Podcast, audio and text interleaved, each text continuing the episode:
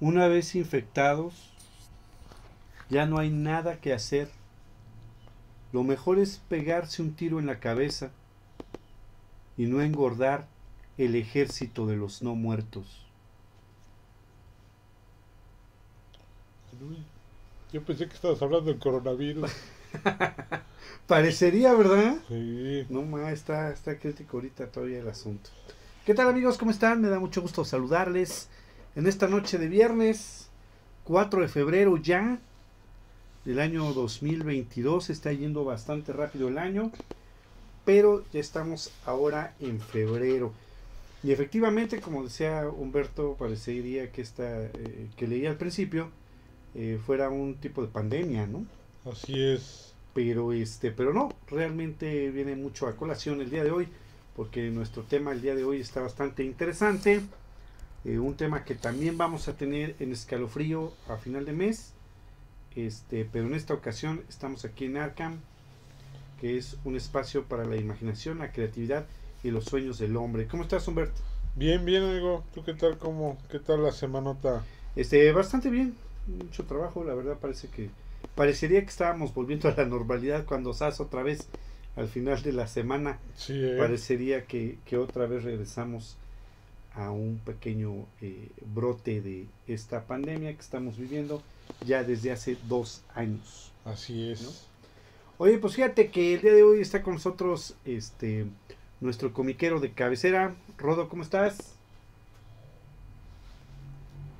¿Qué tal, Uri? ¿Qué tal, Humber? Un saludo a todos nuestros escuchas. Pues aquí ya andamos listos para darle este tema interesantón. Así es, muy interesante.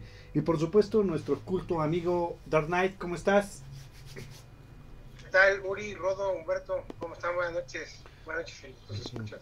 Muy buenas lunas a todos. Este, pues vamos a empezar rápidamente con las efemérides de la primera quincena de febrero. Un saludo para todos los eh, radioescuchas que nos están escuchando en el Facebook y en todos los grupos donde estamos transmitiendo.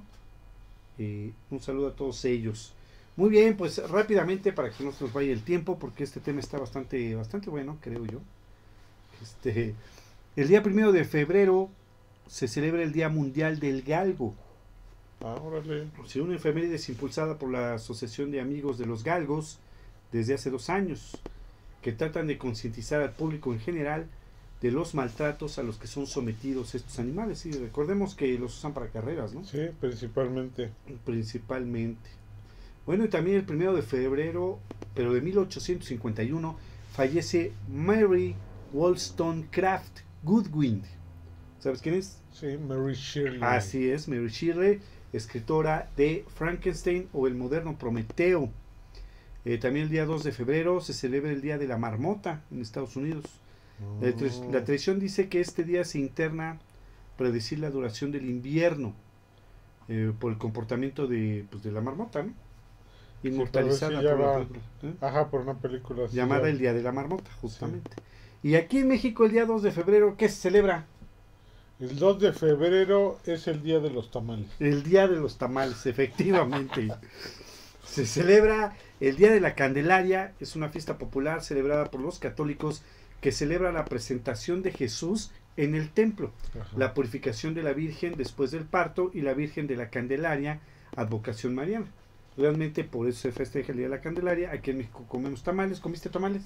Ay, no me sigo tragando tamales. Está padre, ¿no? sí, sí, sí, sí. El tamal es algo muy característico. Pero recuérdales por qué, por ejemplo, aquí en México, los que no son de México, recuerdas que realmente la tradición es que el día 6 de enero, Así es. si al partir la rosca, quien se encuentre al niño en la rosca.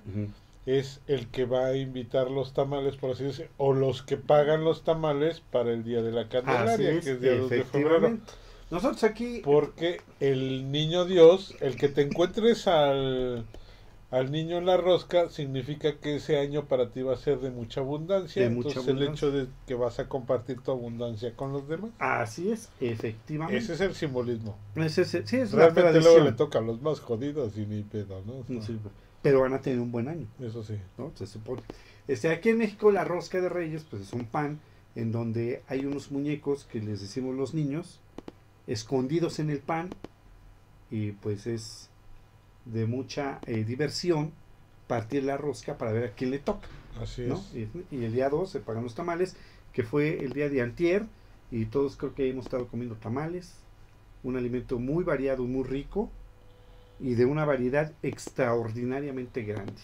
Yo me, yo me acuerdo que le tocaron la rosca, este, le tocó el niño la rosca al, al rodo, pero pues no, no veo claro. No, pues es que el rodo ya sabes. No, a mí no fue, fue ustedes, no se hagan. ¿Ah, sí? Pero te mandamos Sí, tus sí, sí. tamales. El, el camellito y al Lumber le tocó el niñito Dios. Ah, sí, Ah, ¿verdad? Ah, sí, sí, creo que sí es cierto, ya ves. Ah, tú te das cuenta que no dije nada. Más bien écheme mi tamal, ¿no? Sí, te vamos a mandar tu tamal, mi tío Rodo, de los congelados para que llegue bien, ¿no? Aunque sea de esos de sobrecito de la costeña. man. Sí, de No sobrecito de la costella, La claro. costella. Oye, Que saben buenos, ¿eh? sí están buenos, o sea, o sea, para un antojo, la neta, sí, sí, sí. está chido. no saben como los de hechos bien a mano, ¿no? Pero no saben mal. Ajá, no, no, por eso es a lo que me refiero. O sea, para un antojo que tengas de un tamal, la neta, esos están buenos, ¿eh? Perfecto. Bueno, que lo dices, ya sabemos dónde comprar. Pues fíjate que el día 2 de febrero también, pero el año 2006 se estrena una película bastante, bastante, bueno, a mí sí me gustó. Hay quienes dicen que no es buena, yo creo que sí lo es. Y es una película de terror mexicana llamada Kilómetro 31, dirigida Ah, sí, por sí, Rigoberto Castañeda. Que habla de lo que pasa ahí en una calle, en este, ahí por el Ajusco, ¿no? Sí, por el centro de los sí. ¿Viste esta película, mi querido Dark Knight? Sí, sí la vi. Sí me gustó. Realmente me gustó la, la película. Para hacer cine mexicano de terror está, está buena. Está Sí, bastante está buena. buena. Está bastante buena. Y pues bueno, quiero mandar un saludo eh, el- desde aquí donde estamos a mi compadre Alejandro González, también a Miguel Pérez, porque el día de ayer, 3 de febrero, se celebra el Día Ah, Internacional verdad, del Abogado. A Edgar Rosete también. A Edgar Rosete también. Es el Día Internacional del Abogado. Este, no importa si eres buen abogado o malo, pero es tu día el día 3. Pero es abogado. pero es abogado, pero es tu día el día 3, ¿no? Bueno, y también el día 3 de febrero se celebra eh, Harry Potter Book Night, o la noche de un libro de Harry Potter. Esto se, se conmemora desde el día, eh, desde el año 2015. El primer jueves de, de febrero se realiza este festejo. La noche de un libro de Harry Potter. Y bueno, pues el día de hoy, 4 de febrero, por eso estamos haciendo este programa en Arkham, se celebra el Día del Orgullo Zombie. El motivo de esta celebración es que el día de la fecha de, es el día de la fecha de nacimiento de George Romero, fundador Ah, sí. de este género cinematográfico con la película de culto La Noche de los Muertos Vivientes de 1968, que realmente no fue la primera película de zombies, eso hay que aclararlo, ahorita lo vamos a ver más adelante, pero sí es como que la más emblemática. ¿Cómo ves, mi querido Dark Knight? Sí, exactamente, no fue la primera película de zombies, pero como bien dices, es la más emblemática porque de ahí surgieron varias ideas para lo que es ahora el, el, el zombie actual Así es. en el cine. En el cine. Sí, del cine, exactamente. Sí, así es. Y bueno, pues también el 4 de febrero, el día de hoy, se celebra el Día Internacional contra el Cáncer, promovido por la Organización Mundial de la Salud. Todos los 4 de febrero son el Día Internacional contra el Cáncer. Y también un 4 de febrero se celebra el lanzamiento de Facebook, la red social más popular de Internet, en este día en el dormitorio de Max- Mark Zuckerberg, en la Universidad de Harvard. Se, este, pues ahora sí que se lanzó Facebook. Uy, que ayer tuvo una caída en la bolsa, pero bien mendiga. Pero ¿eh? terrible, pues es que a eso se... Doscientos y tantos miles de millones de dólares perdieron. Horriblemente. Bueno, no ha sido la primera vez, ¿no? Pues no. No, También el día 5 de febrero eh, se celebra el Día Mundial de la Nutella. En la Nutella. Sí, de la Nutella. Se celebra desde el, 2010, desde, el- desde el 2007. Ajá. Así es. Y también el día 6 de febrero se celebra el Día Mundial de la Pizza. Órale. Esta celebración retomó fuerza en Estados Unidos, pero realmente se festeja en Nápoles, Italia, desde el siglo X. Órale. Eso sí no me lo sabía. Sí, desde el siglo X, que es el, el siglo de, en que se inventó la pizza, la receta de este delicioso alimento. Y bueno, pues el día 6 de febrero este, están todos invitados a la misa que va este, a hacer Rodolfo el día 6. Bueno, no, la verdad, ah, yo aquí sí me sumo, ¿eh? Yo aquí sí me sumo la neta, la neta del planeta, a, este, a esta efeméride. Le vamos a hacer una misa colectiva, porque en 1994 fallece el rey de los cómics, Jack Kirby, a la edad de 77 años. Sí, Mr. Kirby, cómo no. Él sí era un, un visionario, ¿no? Yo creo que, que precisamente gracias a él, por ejemplo, mucho tiene que ver que gracias a él tengamos un multiverso. Sí, Él fue el que empezó a crear todas estas ondas, sobre todo en Doctor Strange, sí, cuando él estuvo a cargo de Doctor Strange. Empezó a estudiar todo esto, a desarrollarlo, y gracias a él, pues tenemos una vastedad tanto en Marvel como en DC, ¿no? O sea, sí, así es. sin él sabemos que no habría Dark, Darkseid, etcétera, ¿no? Entonces, Sí, fácilmente, mi querido Rodo, no sé si estés de acuerdo, pero fácilmente, eh, sin, sin Jack Kirby no tuviéramos eh, pues el universo Marvel y una gran parte del universo de DC. Yo pienso. No miento, Así es. el, el buen este Stan Lee, él fue el creador. Sí, exacto. ¿El creo Stan Lee? Eso cree, eso creyó Stan Lee, ¿verdad? Eso creyó Stan Lee, exactamente por eso. Fue Oye, el que pues- tuvo todos los todos los privilegios. Sí, fue el, el Steve Jobs de los, de los cómics. y Steve Jobs, exactamente, de los cómics. Exactamente. Bueno, pues también el 7 de febrero, pero el 1900, de 1812, nace John Charles Dickens, eh, novelista británico y uno de los más reconocidos de la literatura universal. Eh, escribió Oliver Twist, eh, David Copperfield, eh, Grandes Esperanzas también. Perdón, la verdad es que es uno de los más importantes escritores que ha dado eh, la humanidad. También el 8 de febrero, pero de 1828, nace Julio Verne, novelista francés de libros de aventuras y considerado, junto con H.G. Wells, uno de los padres de la ciencia ficción. De hecho, en nuestro siguiente programa vamos a hablar un poquito acerca de Julio Verne y ya de sus novelas. Ya hicimos un programa de Julio Verne, ahora vamos a hablar un poquito de sus novelas, ¿no? Eh, que la verdad están padres, ¿eh? No están bastante buenas. Sí, ya no son clásicas. Sí, Viaje exactamente. al centro de la Tierra. Sí, como no. 20.000 leguas de viaje submarino. Ajá, de la Tierra a la la Tierra a la Luna. De la Tierra a la Luna, ¿no? Hombre, está padrísimo. esto. Como que era el que el primerito que, este, que Que empezó, empezaba sí, a hacer esos alucines, ¿no? Así Y es. para mi gusto el que lo sucedió fue Asimov, Así es. en ese exactamente. mismo estilo. Y también el 8 de febrero se celebra el Día Internacional de la Epilepsia. Esto es Oh. importante, es un evento mundial convocado por, por Buró, así se llama eh, eh, la Liga Internacional de la Epilepsia también.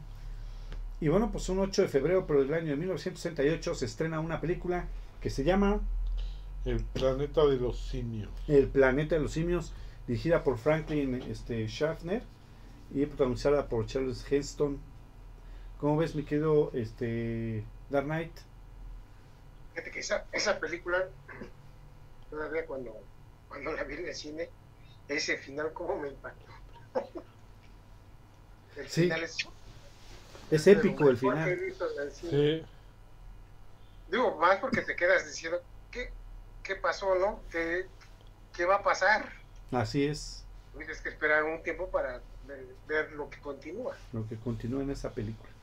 Bueno, y también el 8 de febrero, este, pues, eh, después de la misa que vamos a hacer, yo creo que vamos a hacer fiesta, porque en 1914 nace Bill Finger en Devon, de Estados Unidos, mi querido Rodo. Sí, cómo no. El que se dice fue el verdadero creador de, de Batman. Sí, Se dice mucho que, que Bob Kane aplicó un poquito el stanlicismo. así, Sí. así es. Ve, hasta Stan Lee le copia porque Bob Kane fue primero. Y este y entonces este se dice mucho que realmente quien tuvo toda la visión eh, de Batman y del Guasón fue Bill Finger. Así es. Sé lo que se cuenta, se dice, no se sabe realmente. La Sí, verdad. pues de hecho que- de cierta manera ya lo han aceptado porque Sí. ya ves que ahora dice Batman creado con Bob Kane y Bill Finger. Sí, hasta en las películas y en los cómics, ¿no? Ya sale también ya el nombre de Bill Finger. Bueno, pues también el 9 de febrero, pero el año 2007, se estrena una película que se llama Hannibal Rising. Dirigida por Peter Weber Ajá.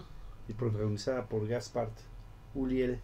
Toda la, este, la saga de Hannibal, ¿eh? Está Así buena. es, está muy buena. El, el inicio. Bueno, pues también el 10 de febrero se celebra el Día del Paraguas. Se trata de un día en homenaje a un objeto muy utilizado, tanto para la lluvia como para el sol. Como para el sol. Y también el 10 de febrero se celebra el Día Mundial de las Legumbres. Esto es una fecha relativamente reciente, se celebra desde el 2018 y se celebró, bueno, desde el 2019. En el 2018 se pro- procl- proclamó y en el 2019 se celebró. Llevamos tres años festejando De las Día legumbres. de las legumbres. Órale, qué loco. Está como raro, ¿no? Bueno, pues también el 10 de febrero, pero de 1890, nace Boris Pasternak. Eh, escribió Doctor Sivago, es su obra más cumbre. Ajá. Bastante buena la obra, por cierto, y además es un premio Nobel de 1958. También el 11 de febrero nace en 1847 Tomás Alba Edison. Edison. Se le considera como una de las eh, más importantes mentes inventadoras del siglo XX. Eso sí, más de mil patentes Sí, que tuvo. Más de mil patentes que tuvo. Y el 11 de febrero también se celebra el Día de la Cultura Extraterrestre. Oh, no manches, sí. ¿sí? Este día es para celebrar las culturas extraterrestres y nuestras relaciones pasadas, presentes y futuras con visitantes extraterrestres. También el día 11 de febrero se celebra la Jornada Mundial del Enfermero. Desde el año de Del 1992. enfermo. del enfermo.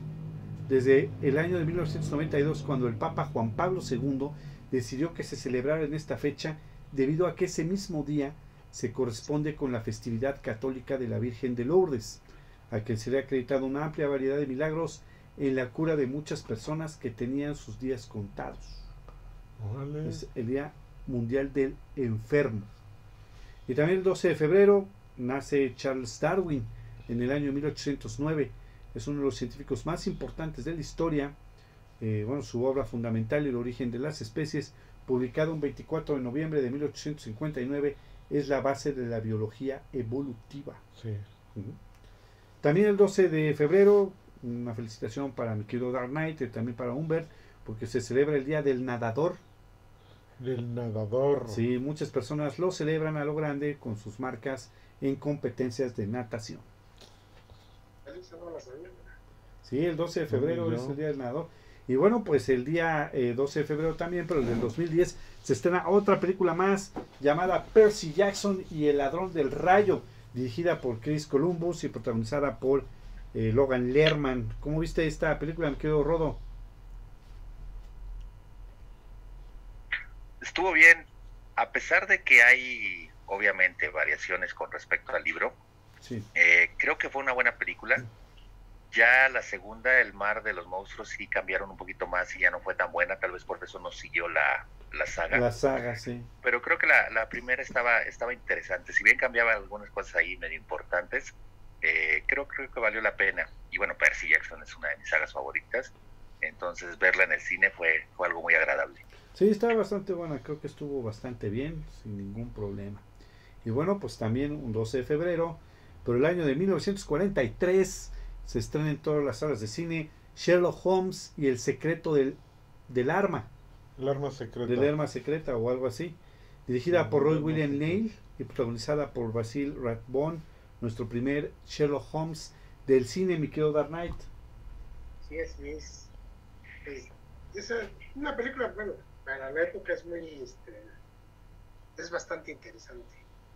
Tiene oportunidad, si no la han visto, digo, prefiero una buena novela de, de Sherlock Holmes, pero no está mal el cine. No está mal el cine, claro. Efectivamente, bueno, el 13 de febrero se celebra el Mundial de la Radio. En noviembre de 2011, cuando finalmente la UNESCO proclamó el Día Mundial de la Radio a propuesta formal del gobierno de España. Lo hizo para el 13 de febrero, fecha en la que en 1946 se creó la Radio de las Naciones Unidas. Ajá. Y el 13 de febrero se celebra el Día Mundial del Soltero. ¡Ujú! Vamos a hacer. bueno, yo, yo, ustedes no.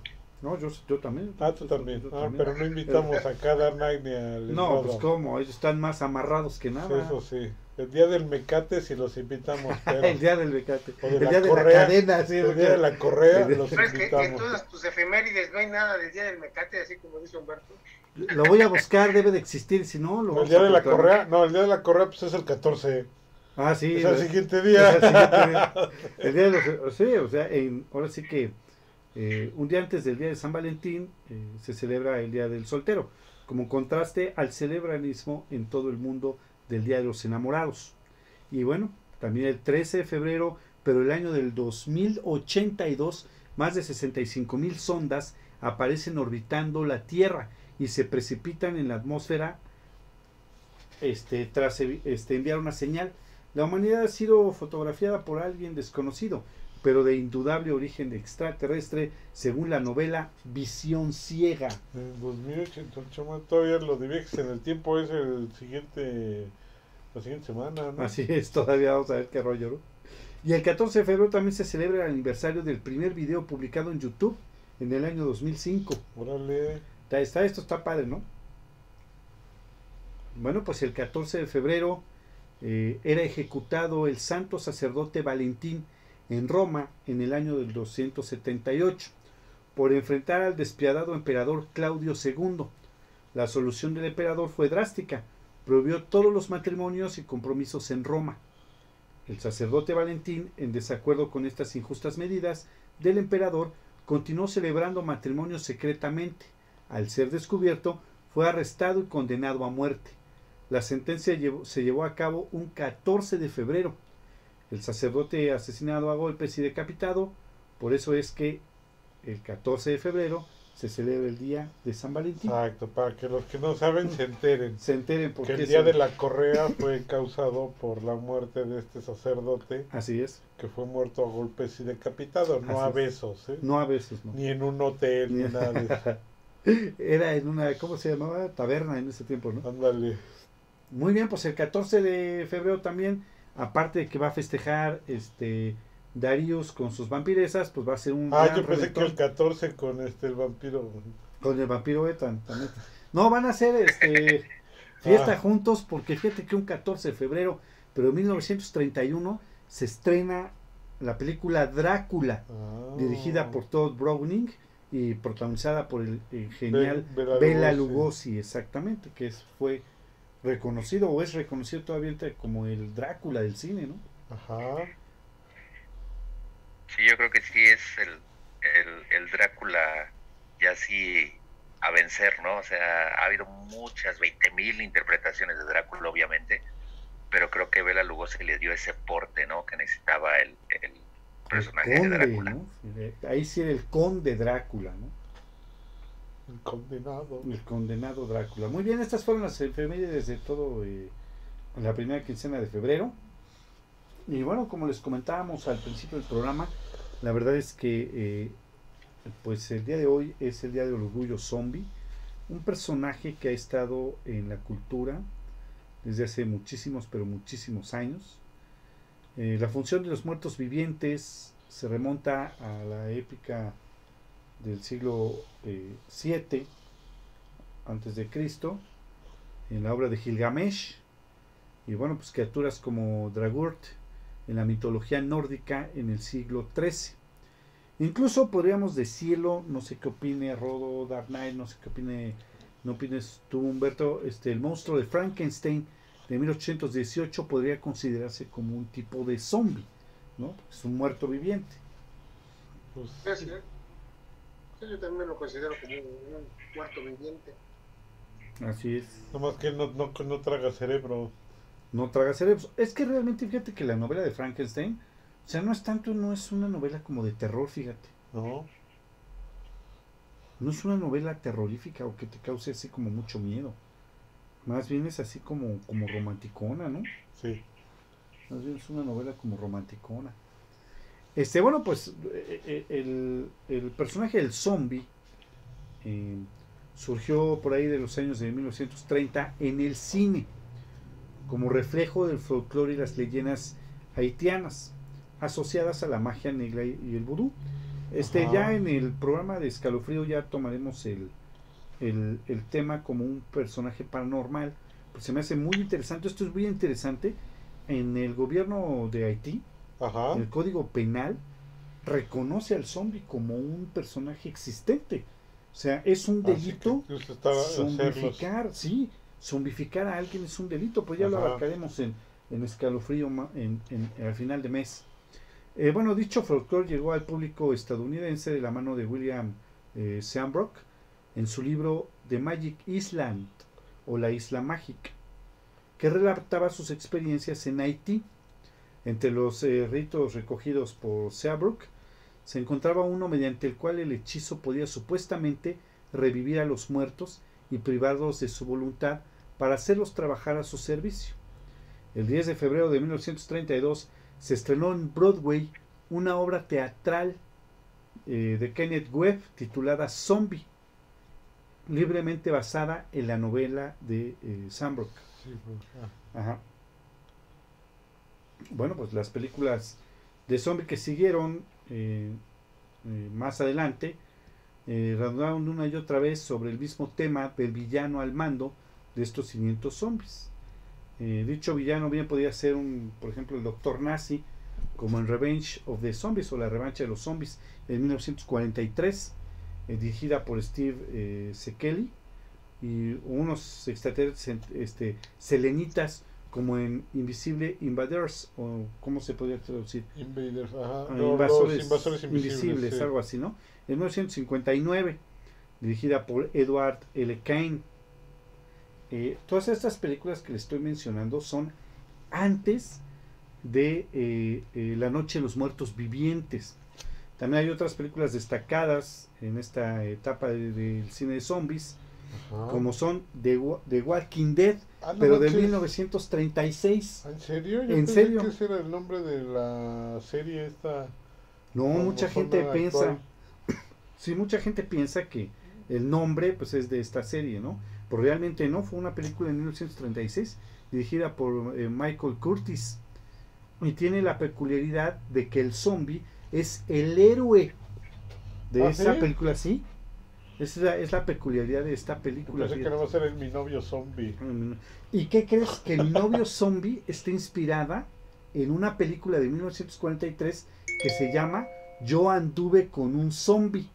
Ah, ¿en serio? En serio, y es de 1943 esa película. Todavía es en blanco y negro y acá todo todo bien, este, ¿cómo, cómo se dice cuando es de muchos años? Este. Mira, pues, sí, de 1943, Yo anduve con un zombie, ah, dirigida no, por verdad. eh, Tourneur, ya encontré aquí la nota. Bien vintage. Sí. De hecho, fíjate que esta película está como medio inspirada en todas esas historias que ya hablaremos en escalofrío de ellas, de la gente que decía, es que a mi esposo eh, se murió y meses después lo vi trabajando en un plantío. Está inspirado, todo esto está inspirado en esas historias. Sí, por lo que dices, este, revivían a los muertos y los privaban de su voluntad para hacerlos trabajar, pues literalmente eran este, esclavos, Esclavos. revividos, por así decirlo, Así ¿no? es, alguna cosa de ese tipo. Este, y pues bueno, la primera película europea en tratar el tema fue eh, eh, Roma contra Roma en 1964. Fue una producción también este, italiana, eh, dirigida por este, Giuseppe Bari, no lo conozco la verdad. Y en 1966 vio la luz una de las últimas películas de, de esta primera etapa de zombies clásicos, creados y dominados por un villano supuestamente, ¿no? De manos de la productora inglesa Hammer. Y se llama The Plague of the Zombies o La Plaga de los Zombies Plaga de los zombies, sí. de John este, Gilling. O sea, los, los primeros zombies en el cine literalmente eran como esclavos de este. Pues como muertos esclavos, ¿no? Sí, como muertos esclavos. Y pues bueno, la verdad es que eh, todo esto se nos llega a la noche de los muertos vivientes, o todo esto remonta a la noche de los muertos vivientes de 1968, un extraordinario peliculón de George eh, Romero. La realidad es que a mí, no sé otra que diga, querido Dark Knight, qué opina, pero para mí se me hace bien interesante porque es una película que primero no trata al zombie como algo místico o algo eh, demoníaco. O sea, realmente en esta película, digo, ya del 68 ya no es spoiler, ¿verdad? No, ya no. Ah, bueno. Este, resulta que este que no es producto de una brujería o magia. Llega un meteorito a la Tierra y la radiación de ese meteorito hace que se levanten los muertos. Entonces, ah, no manches. Es, es diferente. Viene el color surgido del espacio de Lovecraft. Exactamente. Y levanta a los muertos, ¿no? Y de ahí este, ya viene La Noche de los Muertos Vivientes, un peliculón terrorífico verdaderamente, que yo tengo una anécdota con esa película, cuando la vi, o bueno, una de las veces que la vi, este, y está bastante bien. ¿Cómo ves mi querido Dark Knight? Fíjate que esa, esa película en particular, eh, aparte de que fue un como un antes y después de, de cómo se van a ver los zombies ya como los tenemos ahora, Sí, este, sí, la verdad es que la película retrata muy bien a la sociedad racista y clasista en el contexto de que es una película de zombies, pero sacan al límite todo lo peor de, la sociedad humana, porque si tú fijas, no solamente el contexto del zombie, había mucha gente que era de color y posiblemente ser de color y en el, en el inter del miedo y de todo, no los dejaban entrar para que este, se salvaran. Fíjate. Entonces, eh, sí, la película es, es muy buena, o sea, fíjate que tiene, tiene un, una- un contexto social muy bueno, aparte de ser una película de zombies, claro. Sí, no, y además empieza en que ya están los zombies vivos, o sea, ahora sí que te cuentan la historia de la noche justamente, y conforme va pasando la, la película te vas enterando de lo que pasó. Así es. Esa primera escena en, en el auto con esas curvas, creo que es épica, y que ya se bajan ahí al cementerio, es bastante, bastante eh, reconocible ya la, la escena. Muy bien, pues de ahí, este, ahí, así es como empieza esta situación del de los zombies en el cine, ¿no? Hasta 1968 que se reconoce esta película de culto. Ha habido más películas de zombies. A partir de ahí voy a mencionar algunas. Y vamos a mencionar ahorita también la literatura de zombies. Este, bueno, hay una película de 1978 mm, llamada Zombie, que también es de George eh, Romero. Como decía este mi buen amigo Dark Knight, es en un centro comercial.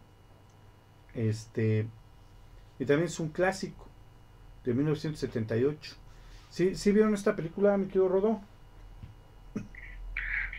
Que esa no la he visto, ¿eh? Yo la del centro comercial que ubico más es la, la versión ahora moderna, digamos, el remake, Ajá. donde sale Big Rames, me acuerdo.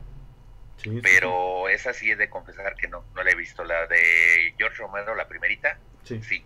Ya esta segunda no, no la he visto. No, la- no la has visto. Bueno, pues es que 10 años después, en 1988, eh, salió una película llamada La serpiente y el arco iris. Para mí es de las mejores. Es de las mejores. esa sí la vi y esa sí me, me puso miedito cuando la vi de chavito. ¿Te dio miedito? Ay, ay, de chavito. Ya tenías como 45 años en ese año. Pero era como el Grogu, apenas estaba pequeño. Ah, 50 pe- años. ah, ok, ya estás. Es este, bueno, ahí sí vemos ya los ritos de vudú. Esos ritos de vudú están como medio tetricones, ¿no? Fíjate que ahí Wes Craven hizo una excelente película de zombies. Para mí, realmente hizo una, una película de, de cómo es que en Haití hacen a un zombie. Claro, sí, sí. Es, Porque por- finalmente esta persona iba pues, a hacer una investigación. Es un- creo que es un antropólogo, este cuate, Ajá, que fue enviado a Haití para investigar una, una sustancia relacionada con la magia negra y la resurrección. claro. Y ahí es cuando se entera de todo, cómo hace el proceso para hacer un zombie. Sí, sí, como que ya ves el tratamiento. le afecta mucho. Sí, Pero es una película muy buena, es muy recomendable. No sé, sí, sí, sí. rara, eh, digo, no, no la he conseguido todavía, pero es rara de conseguir. Pero fíjate que sí fue muy sonada, ¿eh? Eh, es que en ese tiempo, en el, pues, en el 88, fue, ibas, tenías que ir al cine forzosamente. Si tenías mucho dinero, pues tenías este, videocasetera, pero tenías que esperar un, un año o dos años para tener poder eh, alquilar en, en algún videocentro. Uy, cuando existía el videocentro Cuando y el existía- Blockbuster. Sí, Los sí. videocentros. Exactamente. Así es, pero sí es muy buena película, esta sí se la recomendamos mucho, La Serpiente y el Arco Iris. Eh, una película bastante... Es que sabes qué es lo que da más cosita, como que el- esos ritos que se ven como real, como que son reales, sí como que sí da, da cosita eso, ¿no? Sí, es que eso es lo que pasa en, en- en Haití y es una tradición que ellos tienen. Sí. Está, está raro. Es que sabes qué? que el zombie en Haití es como la llorona para aquí, para México, ¿no? Pero es que no le tienen tanto miedo en Haití a, los zombi- a lo que es como un zombie.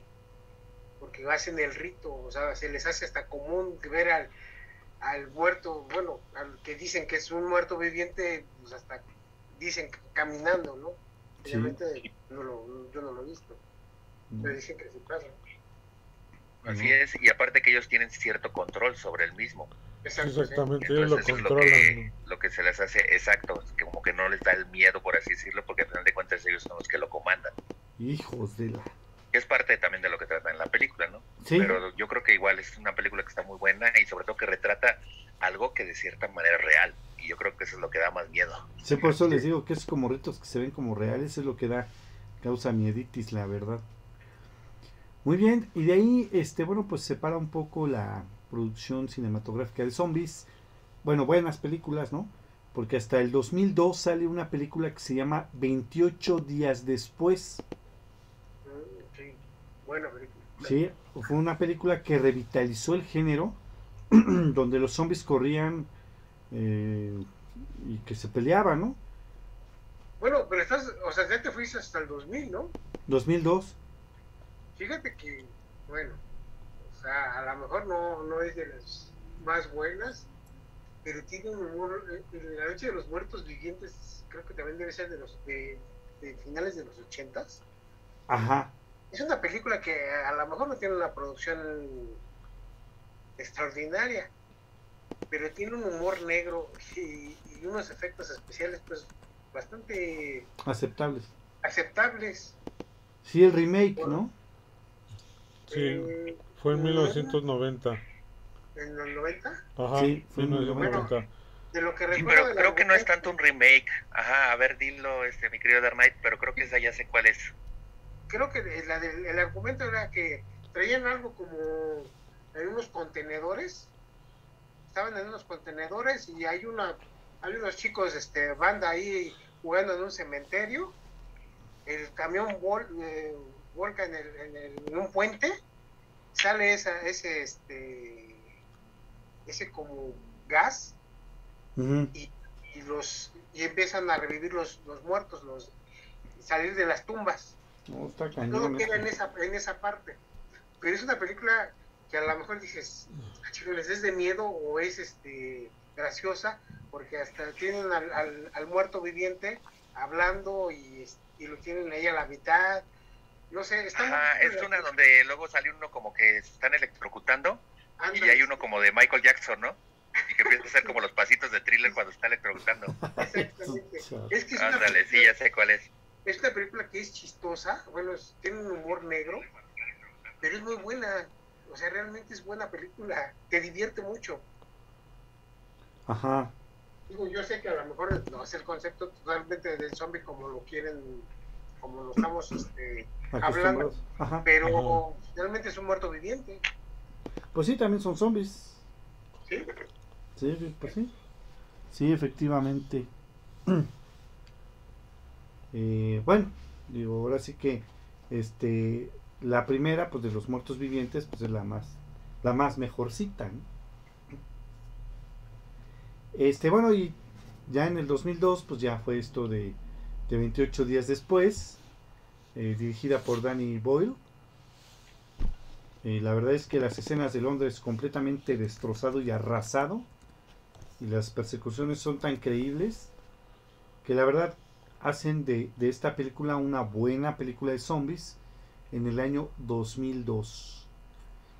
Y de ahí cinco años después sale una película que a mí en lo personal sí me gustó, no sé qué opinan ahorita Rodo y Dark Knight, igual que Humberto, este, pero la verdad a mí sí me gustó, por eso la puse aquí, y se llama Rec, en el 2007, la película española, pero la, la primera que es la, la española, la original, después salió este, la versión hollywoodense, no es mala, pero me gustó más la, la española, este, la verdad es que es, ya sabemos que en un edificio de departamentos, pues simplemente no saben por qué lo están acordonando y toda la película sucede dentro de la edificación allá en España.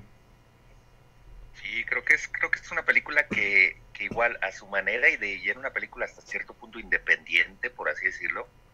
Sí. Y fue una película que a nivel mundial fue reconocida, ¿no?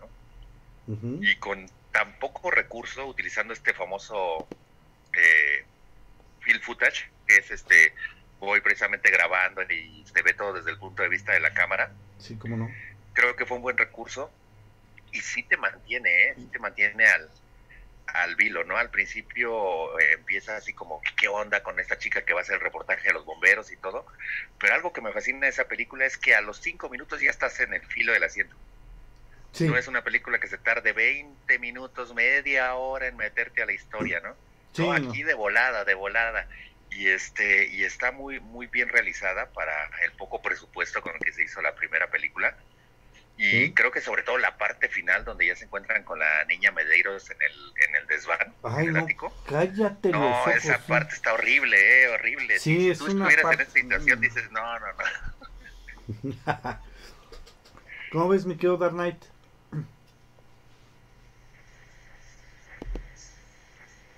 No, ya se va a meter al ropero. Ya se espantó de la niña y ya fue. Ya se saltó de las niñas, güey. Sí, no, es que sí está, está pesadita. ¿Tú cómo la viste, Humber? Pues mira, la verdad nada más la vi una vez y ya, ya no la he vuelto a ver porque sí, sí está bastante pesada para mi gusto. Ah, mira. ¿no? No, pero sí está buena, es, un, es una buena película, Rec, pero la española, la hollywoodense... creo que llegaron a la... Hubo más, ¿no? Que llegaron a la 3 o Cuatro. 4. Sí, llegaron a la 4 en cuestión de... Pero son eh, eh, secuelas de la hollywoodense, de la Ajá. estadounidense. La realidad es que este... eh, pues no, no es mala, no es mala la, la, la rec estadounidense, pero me gusta más la, la española, la verdad. Ok. Sí, la española es, es mucho mejor. Y las secuelas, de hecho, son de la española. Rec 2, 3 y 4 son de la española. Mm, Ah, fíjate. Y la 2, pues más o menos te trata de dar a entender, porque de hecho la 2 continúa justo donde termina la 1. Ajá, sí. Comienza la 2, pero con de repente un punto de vista desde otra parte. Es decir, empieza justo donde termina la 1, pero de repente regresan como al mismo tiempo de lo que está pasando en la 1. Entonces Ah, es como una historia paralela. Ah, ok. y ya llega al final de, de lo que sería la historia, por así decirlo. La 3 es como una precuela. Ya ven que en la 3 todo empieza porque el perrito de la niña Ah, sí, sí, eh, sí. trae algo y, mor- y este, ¿cómo se llama? Y según eh, la niña se contagia por el perro. Claro. Pues resulta que el perro va y muerde al veterinario donde lo llevan y entonces él en una boda que está invitado a ese veterinario empieza a hacer todo el, todo el rollo. La única diferencia es que la 3 y la 4 ya no utilizan la modalidad de la, de la cámara, de la vista desde la cámara. Y la 4 ya se supone que es que sucedió con esta chica, la que era la reportera y Ok. cómo, cómo va llevando el desenlace. La verdad para mí la mejor obviamente es la 1, no sé ahorita qué, qué opina Dark Knight, que creo que ya regresó de entre los muertos. Y este y la 3 tampoco se me hace mala, fíjate, la de la boda tampoco se me hace mala, también me gusta. Sí, igual, a- a mí realmente me gusta la 1 por el tipo falso document- documental o, o como si fuera un noticiero. O sea, como bien dices, con la cámara en mano y hacer ese tipo de escenas es, bueno, te mantiene al, hilo, como tú dices. Y el final, o sea, es, es muy buena. Las otras eh, no me parecieron malas, pero prefiero todavía mejor, eh, prefiero la, la primera. Ujú. Sí, no, sí está, sí está bastante buena. Creo que reavivó también un poco esta situación de los zombies. Esto que se llama Rec del 2007. Y de ahí, bueno, pues eh, unos años después, eh, sale 28 semanas después, que es la secuela de 28 días después, cuando han pasado seis meses desde el estallido de la epidemia en las Ajá. Islas Británicas. La realidad es que también, o sea, no se me hace mala, no se me hace la mejor tampoco, pero creo que todavía se defendió como secuela de 28 días después. Y bueno, pues ya para eh, terminar un poquito con este cine, a ver otra que nos, nos dice, nos tiene eh, Dark Knight. Resulta y sucede que en el 2013 salió una película que también revolucionó muchísimo, fue una película que llamó mucho la atención, eh, llamada Guerra Mundial Z, Ajá. dirigida por Mark Foster y protagonizada por Brad Pitt. Eh, bueno, pues es una película basada en la novela homónima, que en un momento más hablaremos de ella también, porque esto es ya literatura pura. Y en esta Guerra Mundial Z, pues ahí vemos a unos zombies bastante ya, este, pues que se mueven ya normalmente, ¿no? Ya te alcanzan. No, ya hasta corren y todo. ya, ya te alcanzan, ¿no? Están vitaminados. Están vitaminados. Ahí como Sí. que, ¿no? Sí, exacto, como que quitan esa cuestión de, del zombie lento y bobo, Sí, y si bien sigue siendo llevado por un impulso de rabia, tiene una fuerza y una velocidad increíble, ¿no?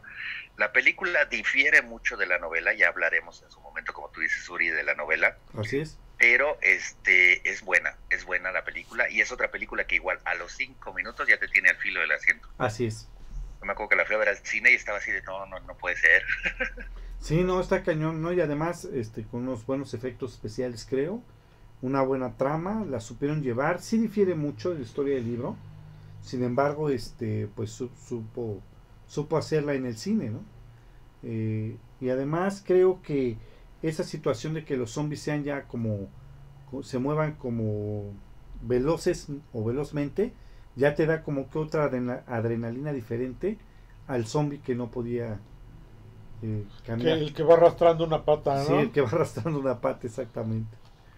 Sí, está bastante acá, ¿eh? Esta Sí, situación. sí, les digo, vale, vale la pena verla, vale la pena que no la haya visto, regularmente ya todo el mundo la ha visto, la han pasado varias veces en tele, cable, etcétera, pero vale, vale la pena, como bien decimos, difiere mucho, ahorita hablaremos de la novela, pero es una, es una buena película del género. Así es. ¿Cómo ves, mi querido Dark Knight? ¿Tienes alguna otra película por ahí? Dentro de esas, pues, es que hay muchas, bueno, que se pueden considerar como de zombies. Simplemente la de la de Evil Dead de Sam Raimi. Ah, sí, sí, cómo no. Ah, como no, aquí la llamaron El Despertar del Diablo. Ajá, El Despertar del Campbell. Diablo. Ah, sí, esa sí me acuerdo, no manches, esta es pesa, ¿eh? Pues sí está cañón. Las dos partes y la última, pues también prácticamente hay más zombies ahí, ¿no? muertos vivientes. Puro muerto viviente ahí. Sí, son buenas. La uno es como la que es más de terror. Sí. La dos y la tres ya entran más como en esta cuestión, como la otra película que comentabas, Dark Knight, ya como ese humor negro. Exactamente. Pero fíjate que hay otra interesante también de animación, no sé si la llegaron a ver, del 2012, El alucinante mundo de Norman, no sé si la vieron. No. ¿La recuerdan? no, Paranorman. Paranorman, sí. Ah, Paranorman, Paranorman, sí, que era como animación, ¿no? Sí, esa- sí. Ajá, sí, Sí. de DreamWorks. Ajá. Que También tienen que estar, este, también reviven a los muertos, también en un cementerio, reviven todos. Sí, sí, sí, es verdad. Es una, la verdad, para hacer animación y tener ese tema, es entre un, un humor es muy especial. Sí. Sí, está Sí, padre, está padre la, la película. Oigan, a ver, una Es- pregunta.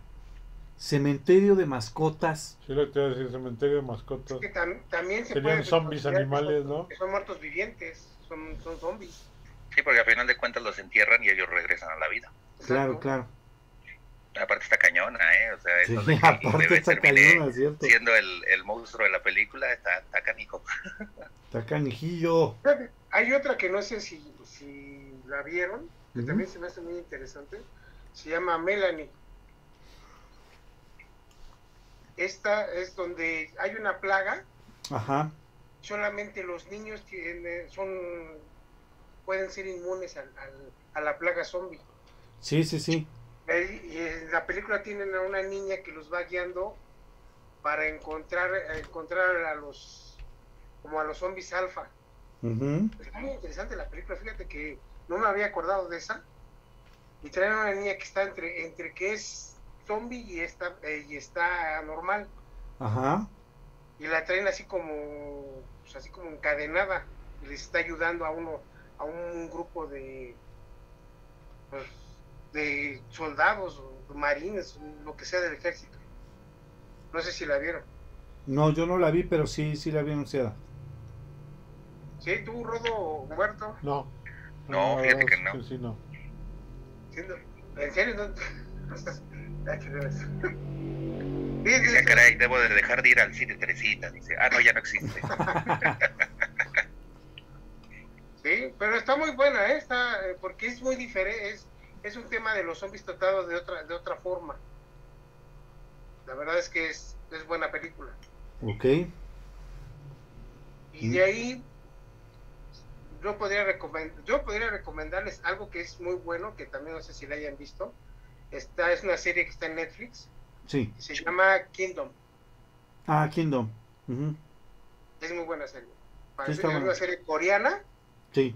con zombies en la edad, este, no sé, será en la edad media de, de- de Como una época victoriana, algo así, ¿no? Sí, sí, pero está muy buena la, la serie, ¿eh? Está Es buena. muy buena serie. Fíjate. Oigan, pues fíjate que antes de empezar aquí con lo que es la literatura de, de zombies, vamos a mandar unos saludos a Diego Castro. Buenas noches, saludos muchachos. Excelente programa. saludos, Gracias. Nos dice nuestro buen amigo eh, eh, Diego Castro. También por acá en- eh, a Guadalupe de Moreno, a Juan Miguel Pérez, que estamos mandando saludos porque ayer fue su día. Ah, su día. A Roberto Ruiz, a Dante Taylor, que nos están escuchando en el Facebook. Black Killer, también por acá tenía yo. Julio Herrera, Luis Enrique Palacios y Daniel Ortigosa, que nos están escuchando en el Facebook. Un saludo para, para todos ellos. Y déjenme ver por aquí. También estoy escuchando. Eh, ah, pues mira, nuestro buen amigo Sigurd Tamayo nos dice: En Soy Leyenda son considerados zombies también. Fíjate, se me pasó esa, Sí. esa película de Ah, Soy sí. Leyenda. Igual también ahorita hablaremos de la novela, también hablaremos de ella. También ahorita vamos a ver esta situación. Bueno, pues déjenme decirles que ahorita en esta película de Guerra Mundial Z eh, viene a relucir el, el libro de Max Brooks, Guerra Mundial Z. Para muchos es considerado como el libro de zombies eh, por antonomasia. La fascinante parte censurada de un informe solicitado por las Naciones Unidas para retratar la crisis de los años oscuros o la plaga andante, como le decía, también conocida como Guer- Guerra Mundial Z. Ahora sí me quedo rodo, arráncate en qué es diferente, a ver si es cierto. Este, bueno, efectivamente, como tú dices, la, la escribe Max Brooks, hijo de nuestro querido Mel Brooks, Así es, tan afamado director de cine con estas comedias tan tan distintivas de él, ¿no? ¿Se acuerdan del joven Frankenstein, sí, como no. de Drácula muerto pero feliz? Ajá, Este, bueno. ese tipo de, de películas que hacía eran, eran bastante buenas, era un humor muy de su época y estaba muy padre. Eh, efectivamente la escribe Max Brooks y nos narra lo, lo importante y lo super padre de la, de la novela es que es como los puntos de vista de cada parte de la pandemia que hubo zombie. Claro, Es decir, él es una persona que va entrevistando y tú vas leyendo precisamente eso, lo que son las entrevistas, las recopilaciones de cada quien que tuvo que ver en algún punto de todo lo que fue la pandemia. sí, Entonces de repente encontramos desde cuando se empezó a dar el primer caso zombie muy parecido a lo que llegan a tratar en la en la película. Eh, sin embargo, eh, la novela no es totalmente lineal, por así decirlo, como te resulta la película. Sí, no. Aquí vamos viendo como fragmentos que tú al irlos leyendo, conforme vas avanzando en la novela, ya empiezas a hilar otros fragmentos que leíste en una eh, parte anterior. Eh, hay, hay partes muy, muy buenas. Una, me acuerdo, es la de la chica esta, la soldado, que queda atrapada y que tiene que pasar, por ejemplo, me acuerdo, entre toda la autopista donde están todos los zombies encerrados en los carros. Ajá. Este, está, está muy, muy buena, ¿no? Eh, sí te va manteniendo al filo todo lo que vas leyendo. Eh, hay cosas que sí respeta la, la película, como por ejemplo eso que decían, ¿no? Que ahí no le decían eh, zombie, ¿no? Que hasta cierto correo que llega es cuando utilizan por primera vez la frase o la palabra zombie. Ajá. Eh, también eh, se habla esto de, de, lo que hace, por ejemplo, Israel, ¿no? Esa cuestión que retrata también la película de manera muy atinada, de que dicen de, del, del, último hombre, ¿no? Que su, siempre se reunían 10 personas y el objetivo de la otra persona era estar en desacuerdo con las otras 9. Sí, claro. Y que gracias a eso ellos logran como generar una cuestión de contener el, el, virus o evitar el virus antes de que, de que llegue con ellos, ¿no? Eh, es muy buena la, la, la novela, eh, no la spoilearé para quien quiera verla, total, si vieron la película de Brad Pitt no se van a spoilear, la novela es muy diferente, pero sí vale, vale mucho la, la pena. Son de esas novelas que vale la pena ver la película y la novela y las dos te van a gustar, a pesar claro. de que son diferentes son de esos pocos casos donde tú ves la película y la novela diferentes y te gustan. Otro caso, por ejemplo, de esos es Jurassic Park. Así. Jurassic Park y, y, lo que es la película de Steven Spielberg, la novela recuerdan que la escribió Michael Crichton, ¿Sí? la mitad es igualita. A partir sí. de la mitad, la novela se va por un lado y la película por el otro. Pero ambas terminan siendo muy buenas. Entonces, en este caso, Guerra Mundial Z, quien tenga la oportunidad de leer, léala. Es una novela que, como bien dice Uriel, es la novela que define a manera moderna el género zombie. El género som sombris. Sombris. Oigan, ¿y cómo ven esta, esta novela de, de Stephen King, Cell? También buena, ¿eh? ¿Sí? También buena. Yo creo que Fíjate no te que... identificaste ahí con, con Clay. Sí, caray, o sea, ese, ese situación del papá, ¿no? Que se queda con, con su hija atrapada en todo este rollo del, del zombie. Sí. Y, y, que ahí recordemos que precisamente se llama Cell porque el zombie se genera por un sonido, por una señal que llega por medio de los celulares. Así es. Así es como la gente se transforma en zombie. Por eso es él, ¿verdad? Por eso es él. Así es, y de hecho los zombies, más adelante en la, en la novela, sin spoilear mucho, llega una parte donde se dan cuenta que ellos siguen una cierta frecuencia de audio. Uh -huh. Entonces como pueden como llegarlos como a letargar o como a tratar de contener por medio de esa frecuencia. Eh, cuestión del audio, ese tipo sí. de decibel. Ajá. Es, es, buena. Salió una película, una serie, no recuerdo muy bien, creo que fue película, uh -huh. que no fue muy buena, muy recibida por la crítica, pero si pueden leer la, la, novela, a pesar de que no sea de las novelas wow de Stephen King, creo que es una buena novela. ¿eh? A, mí, a mí la verdad sí me entretuvo esa novela. Sí, está buena. No, sí está buena. La verdad es que es un poco diferente también, bueno, a pesar de que toma el, el zombie como, como personaje en su novela, es como muy diferente. Porque aquí volvemos a lo mismo, aquí no fue un meteorito, ni fue un rito, sino es como un como un pulso que, que mandan por el celular y te, te conviertes así como en zombie, ¿no?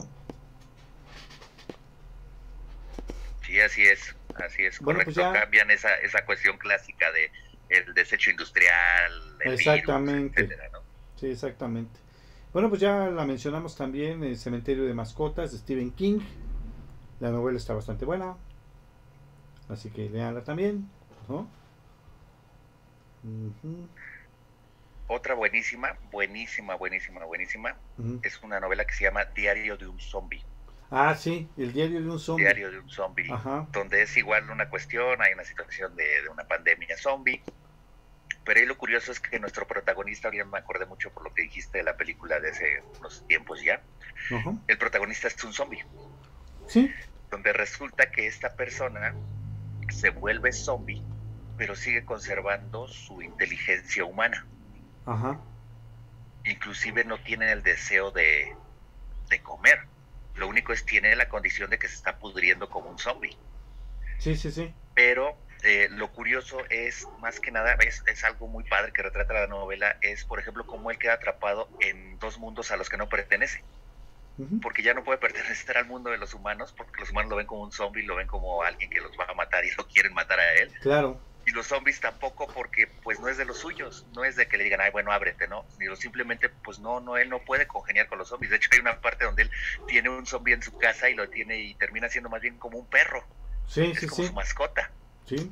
Y me acuerdo que lo pone a ver la tele porque se da cuenta que la estática atrapa la atención del zombie, la estática de la tele. Y entonces lo tiene ahí y ahí lo tiene hasta que un día pues ya decide liberarlo porque dice es como un pajarito que tengo aquí en una jaula, ¿no? O sea, es bien mala onda, ¿no? Sí. Pero lo padre, lo padre, lo padre, realmente ya lo padre de la novela es la historia cuando él se encuentra con una eh, muchacha que trae una niñita que está protegiendo, él trata de ayudarlas, obviamente eh, fallece la muchacha y él se queda a cargo de la niñita. De la niña, sí. La niñita la tiene que llevar a una parte muy muy alejada, ya así como por donde hay mucho mucha nieve, porque algo que se descubre también es que los zombies con el frío, que se han manejado muchas historias, el frío los, los alenta y en teoría hasta los puede llegar a matar. Entonces tiene que llevar la niña a ese lugar porque la niña resulta que es inmune, ella es la que trae como la clave para generar un antivirus y la vacuna para los zombies. Así es. Entonces él la tiene que llevar y él queda como encargado de ser su guardia o su protector, como su papá adoptivo de esta niña. Pero el detalle aquí, lo más macabro de la historia es que resulta que quien termina siendo más malos son los humanos que los zombies. Sí. Hay una parte muy terrible donde se encuentran con un grupo armado que, híjole, hacen unas cosas bien feas, ¿no?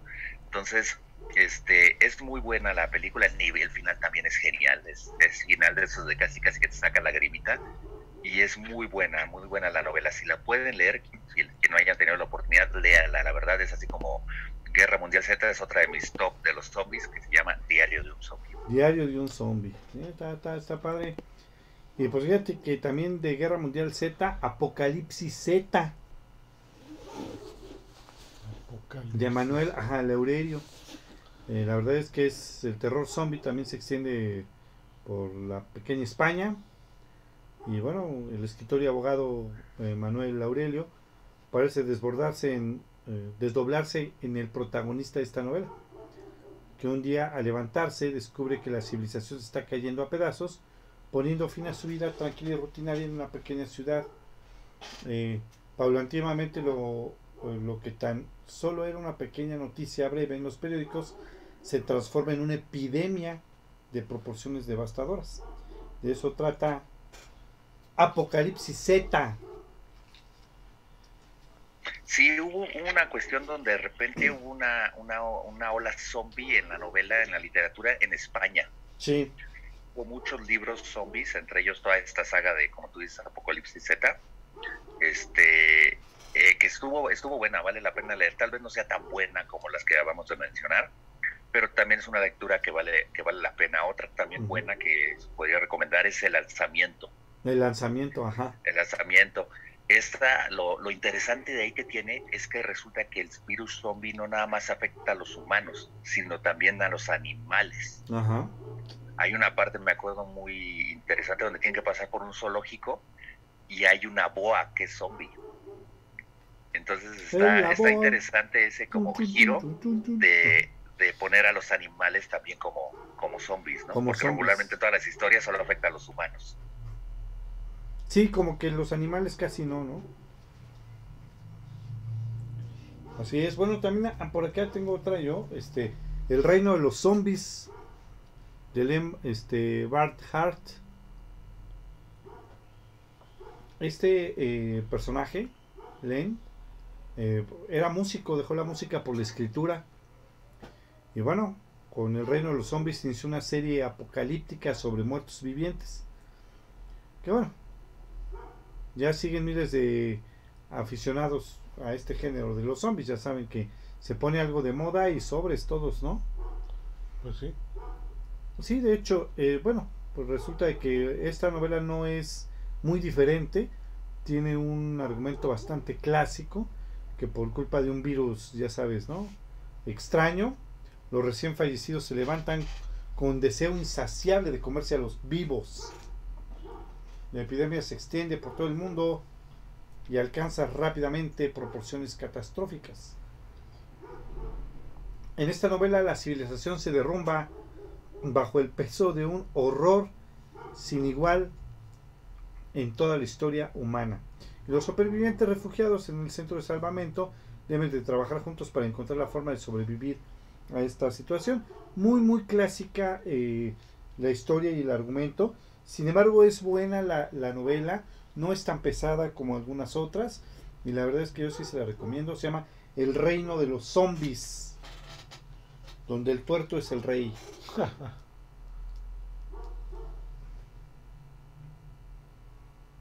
¿Cómo ves, mi querido Rodo?